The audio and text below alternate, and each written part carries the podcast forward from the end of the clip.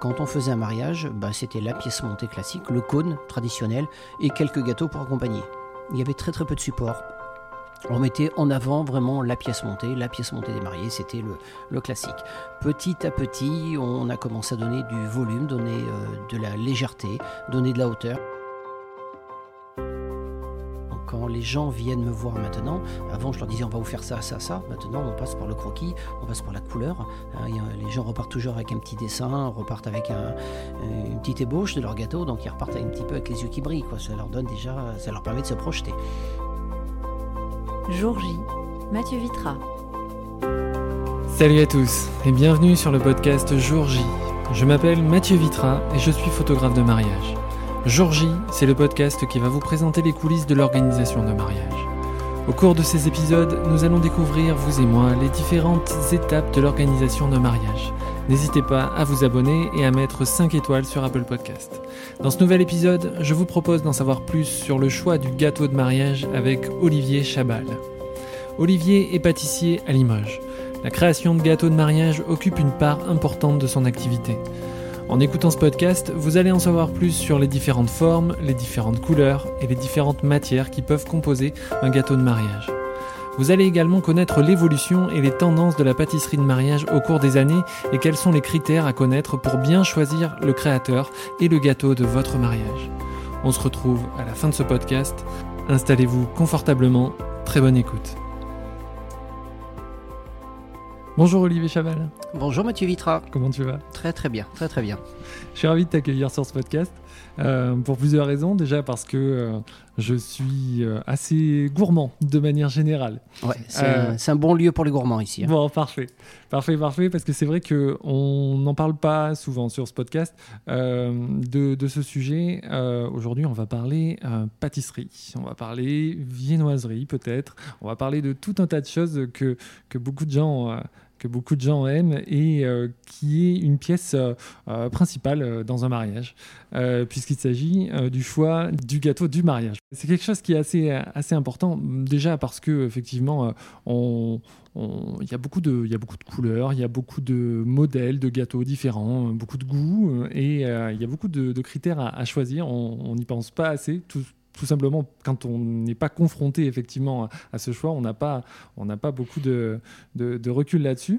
Euh, donc on va parler, on va parler un petit peu de tout ça. Mais avant hum, de développer un petit peu sur euh, tous les aspects euh, des choix du gâteau, est-ce que je peux te demander, ben, tout simplement, de te présenter? Bah bien sûr, sans problème. Donc je m'appelle Olivier Chabal, je suis pâtissier à Limoges. Je m'approche de la cinquantaine, voilà, bientôt la retraite, on fait encore quelques années à faire. J'ai commencé la pâtisserie dans les années 84, premier stage de découverte. D'accord. Donc euh, voilà, c'est les stages qu'on fait à l'école, comme euh, tout le monde, là, quand on est en, en cinquième, en quatrième, on vient découvrir des, entreprises. Et j'ai fait mon, premier stage dans, l'entreprise que j'ai rachetée il y a une vingtaine d'années. Donc c'est assez drôle, mais voilà. Premier stage a été euh, vraiment, vraiment le déclic. Je suis tombé sur une personne fantastique voilà, qui m'a fait aimer le métier. Voilà, une personne euh, simple mais passionnée et qui a su être passionnant. Donc euh, j'ai trouvé assez rapidement ma voie. Très bien. Le, le domaine de la pâtisserie, euh, avant que tu, que tu goûtes, on va dire, à ce domaine, tu déjà, avais déjà cette sensibilité-là à la cuisine de manière générale peut-être? Eh ben oui, je m'en étais pas rendu compte, mais ben oui, oui, effectivement. je me suis rendu compte plus tardivement, vers 18-19 ans, euh, en, questionnant quelques jeunes, en leur demandant s'ils étaient passionnés par le métier, euh, savoir s'ils étaient intéressés. Et je me suis aperçu que moi, depuis l'âge de 10-11 ans, ben, à la maison, je faisais des flancs, je faisais des clafoutis, je faisais des crêpes. Euh, voilà, je, mais je ne m'en étais pas rendu compte, en fin de compte, je faisais ça naturellement. Comme certains vont jouer au foot, comme certains vont bricoler. Eh ben, moi, je restais à la maison, je faisais des gâteaux, j'avais le, le plaisir de faire plaisir. Voilà, c'est la pâtisserie, c'est ça. Hein. c'est vraiment le plaisir de faire plaisir. On travaille avec notre, avec notre cœur. Et je m'en suis rendu compte tard, parce que souvent, euh, quand j'étais jeune, on me disait Qu'est-ce que tu veux faire comme métier? Qu'est-ce que tu veux faire? Quand on a 13, 14, 15 ans, on ne sait pas. Euh, le seul métier qu'on a envie de faire, c'est d'aller jouer avec les potes. Euh, on n'est pas dans l'idée d'aller bosser. Et je, je me posais toujours cette question. On me posait souvent cette question, on me disait mais qu'est-ce que tu veux faire plus tard Qu'est-ce que tu faire? Et je savais pas du tout, mais vraiment pas du tout. Euh, un jour d'ailleurs, mon père m'a mis au, au pied du mur, il m'a dit bon, d'ici demain, tu me dis ce que tu veux faire, sinon je te mets chez les curés. Donc c'est une grosse pression. Ultimatum, ouais. Ah mais carrément, carrément, grosse pression. Et hum, le lendemain, je lui ai parlé, en fin de compte, je lui ai dit, bah, je voudrais bien essayer la boulangerie. Donc au départ, j'étais parti dans l'idée de la boulangerie parce que mon grand-père était boulanger il y a très très longtemps. Et bah, en tant que gourmand, c'est quelque chose qui, m'intéressait. Voilà, je me posais des questions, savoir comment on fait du pain, qu'est-ce que c'est que du pain, et ainsi de suite. Et mon premier stage que j'ai fait, ben, je ne l'ai pas fait dans une boulangerie parce que je n'ai pas trouvé de maître de stage en boulangerie. J'ai commencé dans une pâtisserie. Et là, ça a été le déclic. Vraiment, ça a été le, déclic. euh, au premier jour, à la première heure, euh, l'ambiance, la, couleur, la chaleur, l'accueil que j'ai eu surtout. vraiment, j'ai été euh, choyé. Et quand on est bien reçu dans une entreprise, quand on commence à nous former et qu'on part d'une fabrication de A à Z et qu'on voit le produit fini, bah, c'est un petit bonheur. Quoi. Alors, tous ces goûts, ces couleurs, euh, ça a dû effectivement être, euh, être quelque chose qui, qui a fait que tu as, voulu aller plus loin, mais peut-être aussi euh, le relationnel avec euh, la personne qui va justement euh, goûter tes créations. Ça va Mm. être quelque chose qui. Ah oui, oui, oui, oui, tout à fait, tout à fait, parce que 1000 personnes, 1000 goûts différents, Ouais. donc forcément, ça nous oblige à la créativité. hein. Et on- dans ce métier-là, on travaille avec nos goûts. C'est vrai que c'est pour ça qu'il y a plein de pâtissiers différents et qu'on n'a pas tous les mêmes gâteaux. Et heureusement, sinon la vie serait bien triste. Et souvent, la pâtisserie d'un pâtissier reflète euh, ben, ses, goûts. Ce, qu'il aime, sa personnalité. Euh, voilà, il y a des pâtissiers qui vont faire des, gâteaux très stricts, très angulaires, très modernes, comme certains vont faire des, gâteaux très ludiques, très colorés, euh, plus tournés vers les enfants, avec des parfums complètement différents. Il y en a qui vont chercher des parfums vraiment assez atypiques, qui ne sont pas forcément appréciés de tous, Mm. et d'autres qui vont travailler plus pour le côté gourmand, le côté classique. Donc c'est c'est un métier qui est très varié. oui. D'accord. Alors, euh, je t'ai sollicité, je t'ai invité effectivement sur ce podcast parce que euh, l'activité euh, de, de créateur de gâteaux de mariage occupe bah, une bonne partie de ton activité, Oui. on peut le dire. Ouais, oui, oui, complètement. complètement. D'ailleurs, notre, notre slogan à la pâtisserie, c'est créateur de plaisir. Créateur de plaisir parce qu'on crée du plaisir gustatif.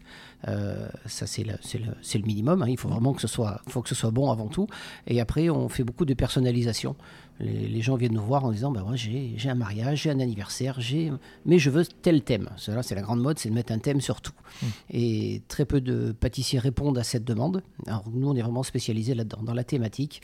Donc voilà, on a, on a le droit à tout hein, comme thème. hein. Ça, c'est, ça peut être assez surprenant des fois. C'est, même des fois, je me suis retenu de rire sur certains thèmes de mariage. Voilà. Faut peut-être pas que je le dise parce que si jamais il y en a qui m'écoutent, ils vont peut-être se reconnaître. Mais euh, une année, j'ai eu des gens qui sont venus me voir en me disant ben nous, le thème du mariage, c'est la carpe.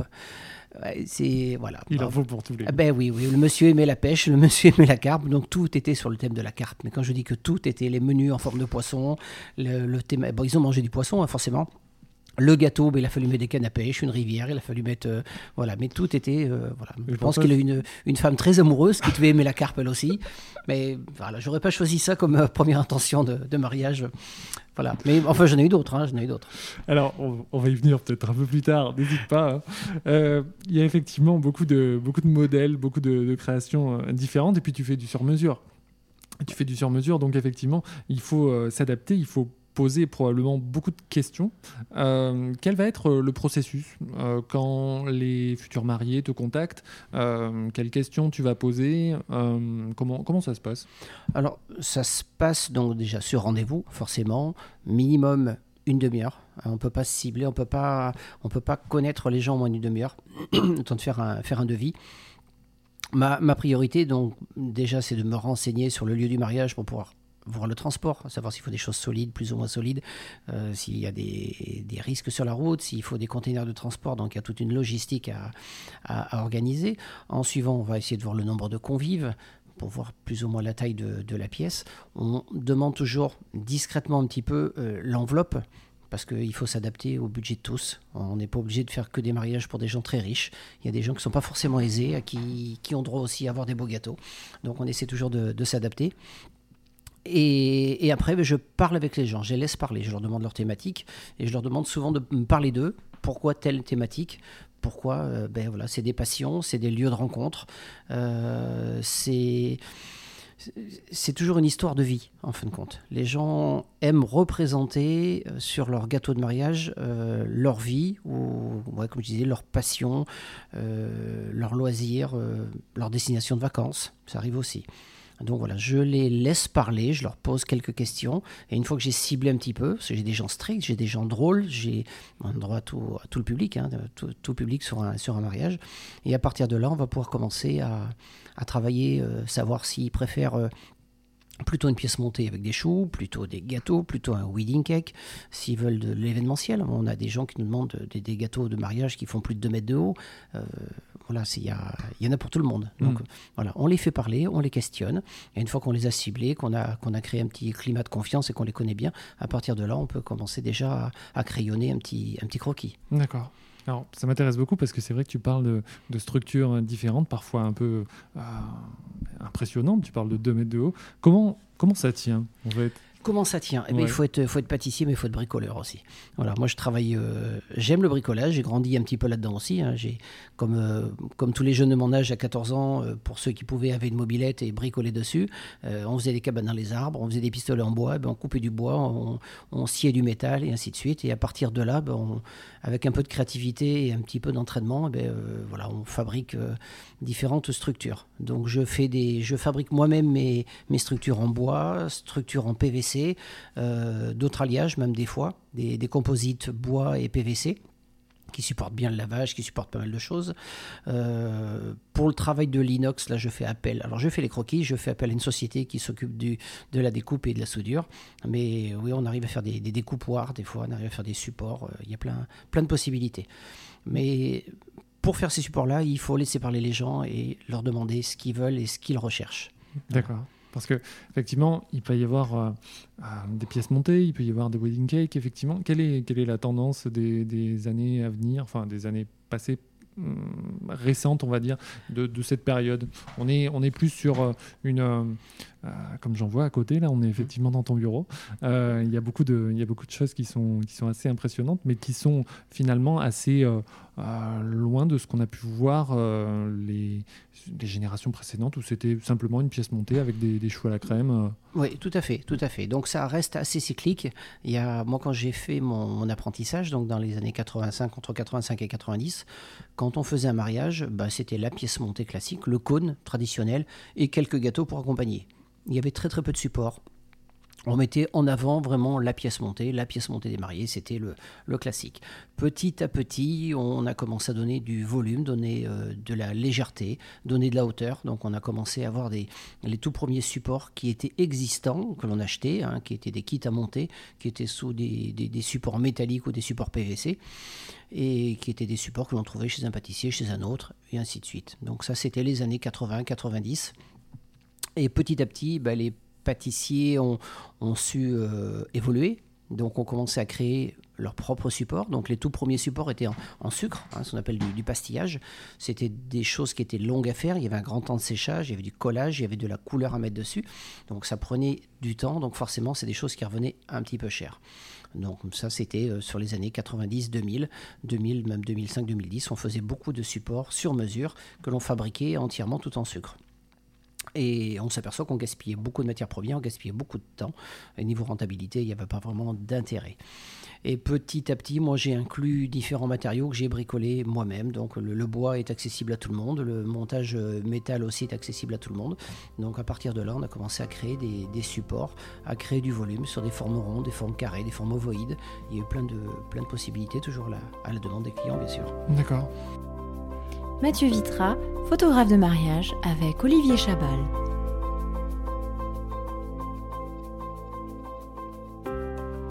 C'est vrai que sur les dernières années, on a eu effectivement euh, tendance à, s'inspirer en France de ce qui se faisait aux États-Unis. On parle beaucoup des gâteaux américains, des wedding cakes, comme tu l'as dit.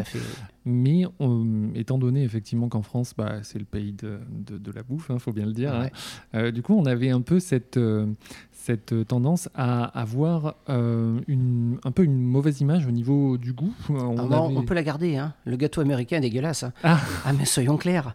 Le gâteau américain fait aux États-Unis, pour en avoir goûté, c'est pas bon. C'est pas bon. Ils savent pas faire. Ah non, si ils savent faire, mais ils savent pas faire le goût. Oui, voilà. Voilà, on est sur des, on est sur des biscuits. Alors le principe de la technique, euh, la, la technique américaine, vous prenez des œufs, un, un mélange de poudre déjà parfumée. Mm. Donc ce sont des poudres, euh, ce sont des arômes avec du sucre et euh, ce qu'on appelle un émulsifiant, c'est-à-dire quelque chose qui va servir à donner, à faire incorporer de l'air et faire monter. Et à partir de là, tout ça est mis dans des machines, c'est foisonné, ça donne du volume. Et ces produits-là, ça va faire du biscuit. En France, nous, on prend les œufs, on les casse, on sépare les jaunes, les blancs, on fait monter les blancs, on fait une meringue, on fait un biscuit. On fait des choses goûteuses. Là, on est sur des choses, des processus beaucoup plus rapides. Euh, deuxième chose, sur les garnitures de crème, le, gâteau américain est présenté en début de mariage. Et alors, on le voit souvent à la télé, on voit le gâteau qui est présenté en plein soleil, au milieu de tout le monde, ça pose pas de problème. En France, on ne peut pas se permettre. Eux, ils travaillent avec des produits euh, qui résistent aux températures, qui résistent au temps. Donc, ce sont des, ce qu'on appelle des crèmes végétales, hein, c'est des margarines hydrogéinées, c'est-à-dire qu'on incorpore, incorpore de l'air dedans. Donc, on prend une base de margarine, on incorpore de l'air et de l'arôme, on fait une crème qui est assez plastique, qui est assez euh, facile à travailler, et on vient couvrir euh, donc un petit peu à l'intérieur du gâteau, un peu sur le dessus, et on peut se permettre de faire des gâteaux de 20, 30, 40 cm de haut. Ça bouge pas, on peut le sculpter, ça se découpe et tout. Mais alors à manger. Il y a intérêt d'avoir beaucoup de coupes de champagne à côté, hein, parce qu'il faut, faut l'éponger le truc. hein. C'est pas, ah, c'est pas top, c'est pas top. Alors, quand tu, euh, quand tu vas effectivement travailler sur une, sur une création, autant au niveau de la structure que, euh, que, que du goût, que, que de l'intérieur, Mhm. euh, tu vas effectivement tester des choses. Bon, c'est pas pour rien qu'on appelle un atelier un laboratoire. Oui, tout à fait. Comment ça va se passer et comment tu vas t'inspirer? Alors, euh, je m'inspire des saisons. Ça, c'est très important. On va essayer de respecter les saisons. On a déjà depuis euh, quelques jours des gens qui nous réclament des fraises. Euh, on essaie de leur expliquer que oui, on voit des fraises, mais les fraises, pour l'instant, elles poussent sous serre, chauffées, euh, que c'est pas écolo déjà. Faut- Donc, euh, Pour expliquer, on est le 17 mars. hein, quand ben voilà, c'est ça. On a le temps. On a le temps de manger de la fraise. On va la laisser venir, on va la laisser mûrir, et puis on va faire les choses bien. Donc on va attendre pour les fraises, on va attendre pour les framboises. Et euh, oui, non, on va s'inspirer donc du, de, de la saisonnalité, et on va s'inspirer des, des tendances, des modes. Donc euh, ben, tout le monde écoute tout le monde. On, suit les couleurs, on suit les parfums, on suit les formes pour, la, créa- la création des gâteaux. Voilà, donc, euh, et puis on copie un peu sur les voisins, et les voisins copient un peu sur nous, et c'est ce qui fait la, créativité, hein, de toute façon. hein. C'est comme ça. hein. Ça fait des années qu'on se copie les uns sur les autres. Donc à partir de là, une fois qu'on a, un nouveau parfum en tête, eh ben, on essaie de l'associer à un deuxième parfum, on essaie de l'associer à une texture. On évite de faire un flan, on ne fait pas qu'une crème, euh, on va y rajouter un biscuit pour donner un peu de, un peu de mâche, on va y rajouter un croustillant, on va y amener euh, des petites notes à aciduler ou, pas. Donc voilà. Donc il faut, il faut échafauder tout un, euh, toute une, toute une recette. Donc c'est assez long parce que on tourne plus maintenant sur des produits un petit peu allégés en sucre. Les gens veulent de l'originalité, ils veulent sortir un petit peu des parfums un petit peu classiques.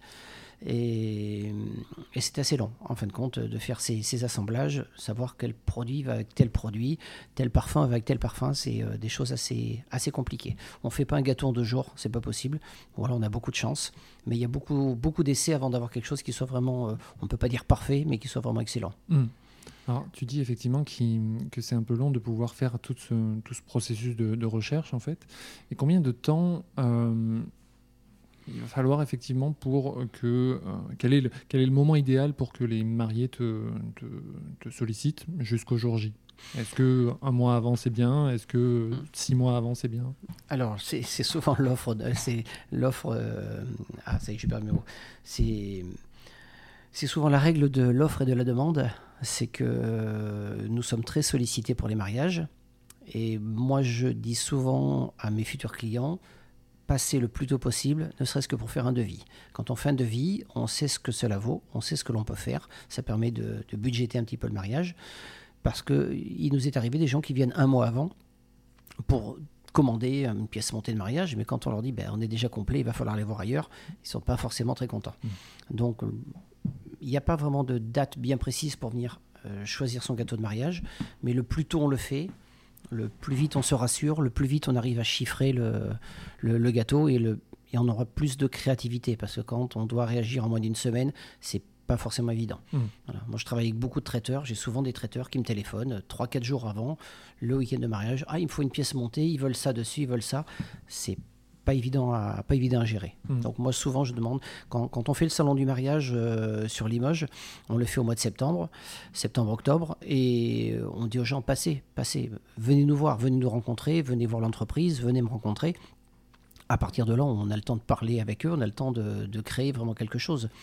On n'est pas obligé de signer tout de suite. On vient voir ce qui se fait, on vient voir les tendances, on vient voir les différents gâteaux que l'on propose.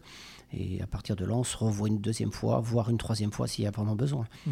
Mais euh, voilà. Le premier contact, déjà, c'est euh, se renseigner, la disponibilité, réserver une date, réserver son pâtissier pour être sûr de l'avoir, hein, comme, euh, comme tout corps de métier. Hein. Photographe, il peut pas faire quatre mariages en même temps. hein. Je pense que Il voilà. peut pas, je te confirme. Voilà. Nous, nous, on a possibilité de travailler 7, 8, 10, 12 mariages parce qu'on est une grosse structure, on est tout sur place. Mais au bout d'un moment, on est obligé de, de dire stop parce que sinon on ferait du, du mauvais travail. Alors, Non. effectivement, tu, tu disais que c'était un travail aussi de, de collaboration. Euh, comment ça va se passer, euh, l'entente avec euh, le traiteur, par exemple, parce que tu travailles avec différents traiteurs Tout à fait, tout à Comment- fait. Comment vous allez vous, vous solliciter et puis comment vous allez vous, vous coordonner, en fait? Alors moi, j'arrive souvent après le traiteur. Dans les, on va dire dans 95% des gens qui viennent me voir sur, un, sur une prestation de mariage, euh, ils ont déjà leur traiteur. C'est souvent comme ça. Donc, euh, des fois, c'est les gens qui viennent me voir parce qu'ils me connaissent. Des fois, les gens viennent me voir de la part du traiteur en me disant bah, c'est le traiteur qui vous a conseillé. Et moi, mon conseil sur un mariage, la priorité, c'est euh, le lieu. Parce que le lieu, on peut marier qu'un seul endroit, un seul moment. Donc, c'est la date, c'est le lieu. Le traiteur, parce que le traiteur va pouvoir travailler sur une à deux prestations. Certains gros traiteurs vont pouvoir travailler jusqu'à trois prestations, mais c'est pas forcément évident. L'animateur, le photographe. Donc, voilà, c'est toutes les personnes qu'il faut solliciter en premier. Le pâtissier, on peut, on peut se permettre de passer le voir après. Mm. Même si pour la mariée, la priorité, c'est d'aller chercher la robe, il y en aura d'autres des robes. Ça, c'est pas un souci. Sûr. Mais les- oui, c'est vrai que moi, souvent, les gens, quand ils viennent me voir, la robe, elle est déjà achetée, les alliances sont achetées, et après, on voit le reste. Il y a des priorités. Alors, c'est vrai que euh, on, par rapport justement à ce travail avec le, le traiteur, est-ce qu'il va falloir que tu, que tu anticipes des choses? Est-ce qu'il y a besoin de, de matériel particulier euh, à, à anticiper sur place, par exemple, pour euh, le ça peut- support ou Oui, pour- ça peut arriver, oui, tout à Ouais. fait, en fonction, si on est vraiment sur des choses événementielles. Euh, si on est sur un gâteau classique, nous, tout ce qu'on demande, c'est d'avoir un petit peu de place au frigo. Donc, euh, ayant l'habitude de travailler avec pas mal de traiteurs, on sait comment ils sont équipés. Donc, il y a des traiteurs qui tiennent la route, euh, parce que, euh, faut pas se leurrer, hein, tout le monde n'est pas traiteur. Hein, Il y, a, il y a des bons, il y a des moins bons, comme dans tous les métiers, comme dans les pâtissiers, comme dans les coiffeurs. Hein, il, y a, il y a des gens plus ou moins équipés. Donc on a certains traiteurs, quand on sait qu'on travaille avec eux, on se dit, bah voilà, c'est tranquille, on va arriver, il y a un camion frigo, il y a ce qu'il faut, le gars il est pro. Euh, voilà, il y a des très bons professionnels sur la région, donc il faut le dire aussi. Et... Et il y en a qui ne sont pas forcément équipés, qui se lancent, qui débutent, qui font des efforts, et puis il y en a qui, qui, bah, qui s'en foutent un petit peu. Quoi. Mm. Donc euh, voilà, c'est pas eux qui font le gâteau, donc ça ne les intéresse pas de s'associer ou de travailler avec le pâtissier. Donc il faut qu'on s'adapte, c'est pour ça que quand on fait un devis, moi je demande toujours le nom du traiteur, savoir avec qui je travaille, pour pouvoir m'organiser. Je me renseigne auprès des mariés quand ils ont vu la salle des fêtes pour savoir les tailles de réfrigérateur et la disponibilité. Et souvent, à 90%, 95% des, des devis de mariage, euh, on se charge de faire la, livraison et on fait les livraisons en soirée. Parce que quand on arrive, souvent le vin d'honneur est servi, les bouteilles d'apéritif sont sorties, les toasts sont sortis, on a toujours un petit peu de place dans le frigo. Si on livre la pièce montée à 17h, les frigos sont pleins. Là, c'est pas possible. Donc voilà. Et voilà. Quand on travaille avec des traiteurs qui sont vraiment organisés, on n'a pas de souci. Quand c'est des traiteurs qu'on connaît pas trop, on par anticipation, on voit avec les mariés, savoir si le traiteur est équipé, savoir ce qu'il y a dans la salle des fêtes comme frigo. Et à partir de là, on va pouvoir euh, créer le, support et, donner du volume. Hein, On a des gens qui veulent des gâteaux énormes et on leur dit oui, mais la, salle des fêtes, la, porte elle fait 90 de large, je ne peux pas faire un, gâteau énorme, c'est pas possible. Donc il faut se renseigner en amont euh, de, de pas mal de choses. D'accord, d'accord, d'accord. Alors, euh, pour revenir un petit peu à, ta formation, est-ce que euh, y a eu dans, ta formation une spécialité euh, gâteau de mariage. On en a parlé un petit peu tout à l'heure. C'est quelque chose qui est assez, assez spécifique parce qu'il y a effectivement euh, la pâtisserie, on va dire, de, de tous les jours, euh, mais toutes ces structures, tout, ces, tout ce domaine, c'est quelque chose qui est bien particulier. Moi, à l'époque, ça n'existait pas. On faisait une formation, on passait un CAP de pâtisserie. Moi, j'ai passé un CAP de pâtisserie et un, ce qu'on appelle une maîtrise de pâtisserie, c'est trois ans après le, le CAP. Et sur ces formations-là, on avait quelques petites formations, mais légères, mais c'était surtout en entreprise qu'on apprenait. Donc ceux qui avaient la chance de tomber dans une belle entreprise, voyaient du gâteau de mariage, euh, c'est ce qui était le cas ici. Hein, dans cette entreprise que j'ai repris en, en 2002, euh, on faisait déjà beaucoup de mariages, beaucoup de réceptions, et j'avais un, maître de, un maître de formation qui m'a appris beaucoup, beaucoup de choses. Mais j'ai des copains de classe qui étaient dans des petites boulangeries-pâtisseries, qui faisaient un, deux mariages par an, pour qui, eux, c'était beaucoup plus dur, forcément. Nous, on en faisait, on en faisait quand même pas mal, on en faisait même beaucoup. Et voilà, c'est une personne assez avant-gardiste hein, qui, aimait la créativité lui aussi, donc il m'a beaucoup inspiré. Hein, il m'a beaucoup inspiré. Mathieu Vitra, photographe de mariage avec Olivier Chabal. Est-ce qu'il y a eu euh, d'autres personnes qui t'ont inspiré comme ça au cours de ton, de ton évolution euh, parce qu'ils étaient novateurs, parce qu'il euh, il y a eu des, choses qui, ne se faisaient pas avant donc les médias nous apportent beaucoup de choses parce que ça nous ouvre un petit peu vers ben, autre, que, autre que Limoges, forcément. Donc Internet a apporté beaucoup de choses. J'aime beaucoup travailler aussi avec l'école de design de, de la souterraine qui m'envoie des stagiaires parce que euh, on a en moyenne une fois tous les ans ou tous les deux ans des jeunes qui viennent de cette école qui veulent s'orienter sur le design alimentaire. Et c'est des, jeunes qui nous obligent à repousser un petit peu nos limites, à nous sortir un petit peu de notre train-train, parce qu'ils ont des idées, ils ont des idées. Ils n'ont pas la technique, mais ils ont les idées. Donc ils arrivent, ah moi j'aimerais voir un truc comme ci, comme ça. Euh, voilà. Sauf qu'il faut leur rappeler les lois de la gravité, les lois de la température, les, les chocs thermiques et tout ce qui s'ensuit.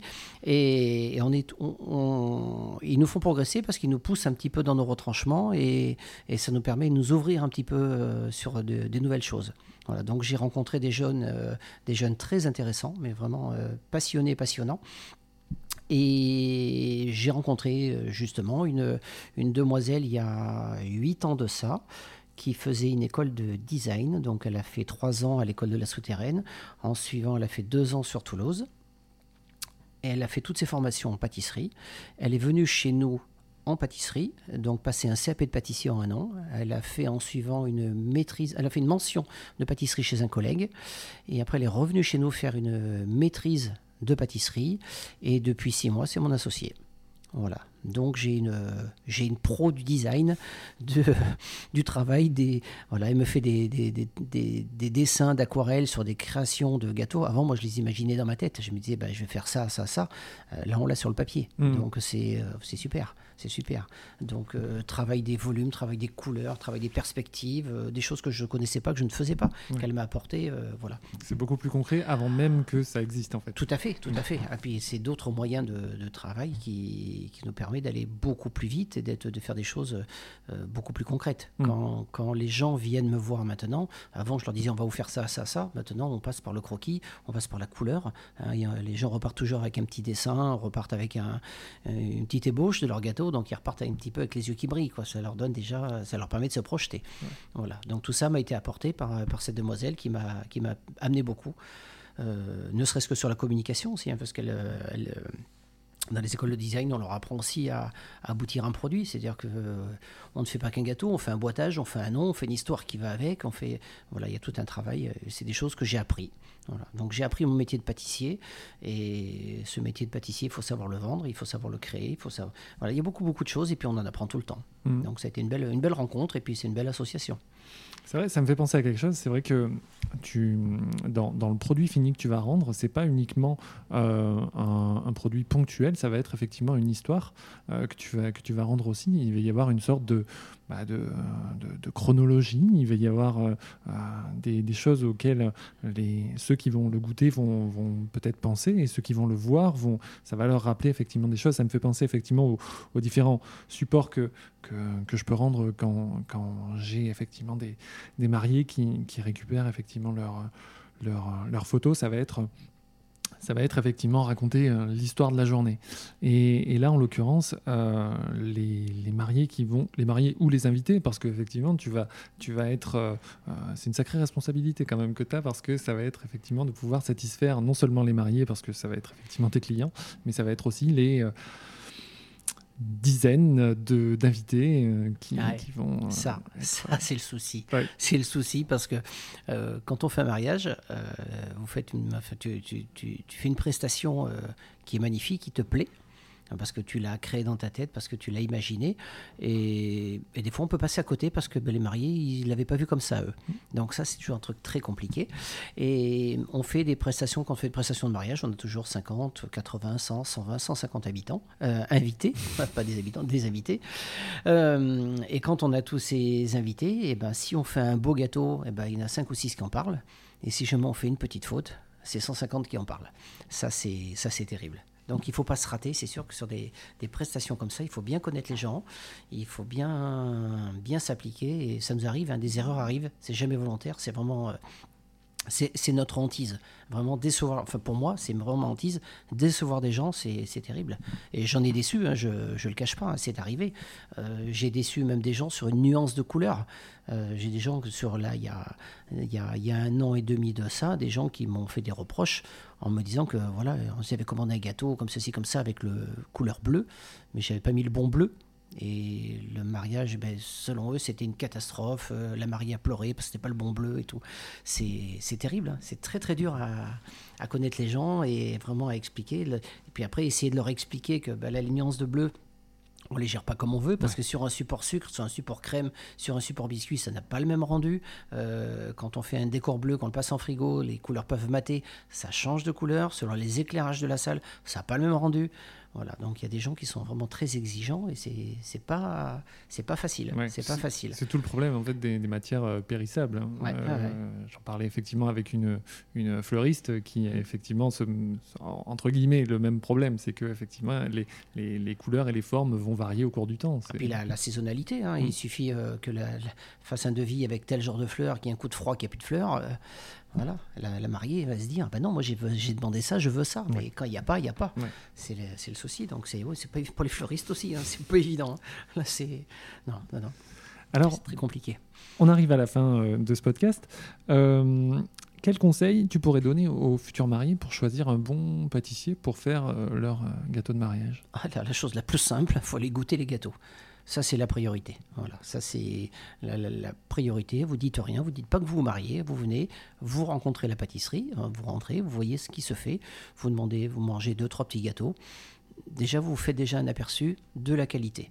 À partir de là, souvent les pâtissiers communiquent, euh, Facebook, euh, compte, euh, site internet et ainsi de suite. Mhm. Donc là, on peut aller voir les, créations, hein, le, bouche-oreille. Euh, souvent, on peut demander aussi aux, traiteurs, aux restaurateurs, leur demander ben, avec qui vous travaillez, avec qui vous travaillez bien, qui est sérieux, qui fait du bon boulot. À partir de là, ça va déjà écrémer un petit peu. Et voilà, mais la priorité, quand même, vraiment, c'est de goûter. C'est de goûter euh, parce que on peut être très bon pâtissier et ne pas plaire à certains. Et moi, j'ai vu des cas où des gens ont été chez d'autres pâtissiers et pour eux, ça leur convenait. Donc, tous les goûts sont dans la nature. Il n'y a pas de. Il, en faut pour tout le monde. Il en faut pour tout le monde. Donc voilà, on vient, on goûte la pâtisserie, après on rencontre le pâtissier, on voit ce qu'il sait faire, on voit ce qu'il peut faire, on voit si ça passe. Parce que des fois, il y a une amitié qui se crée, ça passe très bien, comme des fois, il peut y avoir une froideur et ça passe pas forcément. C'est voilà, on n'est pas tous, on n'est pas tous faits pour être amis, il faut croire. Et voilà, non, moi, pour moi, la, première chose à faire, c'est de venir goûter les, gâteaux, sans dire qu'on vient se marier.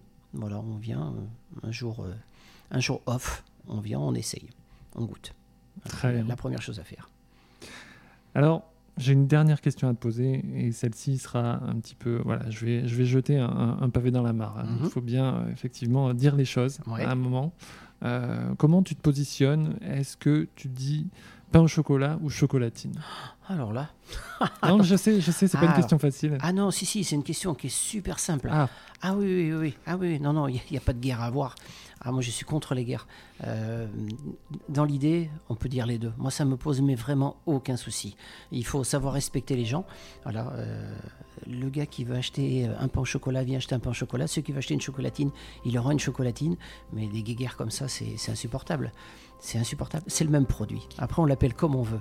Voilà, on est, on est dans le sud, on appelle ça une chocolatine. On est dans le nord, on, on appelle ça un pain au chocolat. Ça restera toujours le même produit. Alors ça, c'est ah, moi, je suis contre. Ça, même, même, ça peut même m'agacer. Même c'est les, gens qui arrivent à, vouloir être trop, euh, trop dans l'idée de moi j'ai raison, moi j'ai raison, alors que tout le monde a raison.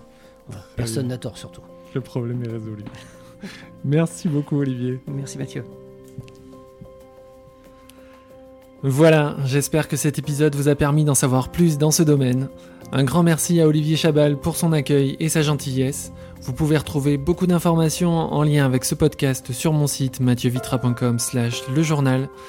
Pour soutenir ce podcast, n'hésitez pas à partager cet épisode sur vos réseaux sociaux, Instagram, Facebook, LinkedIn et à mettre 5 étoiles ainsi qu'un commentaire sur Apple Podcast, c'est très important pour moi.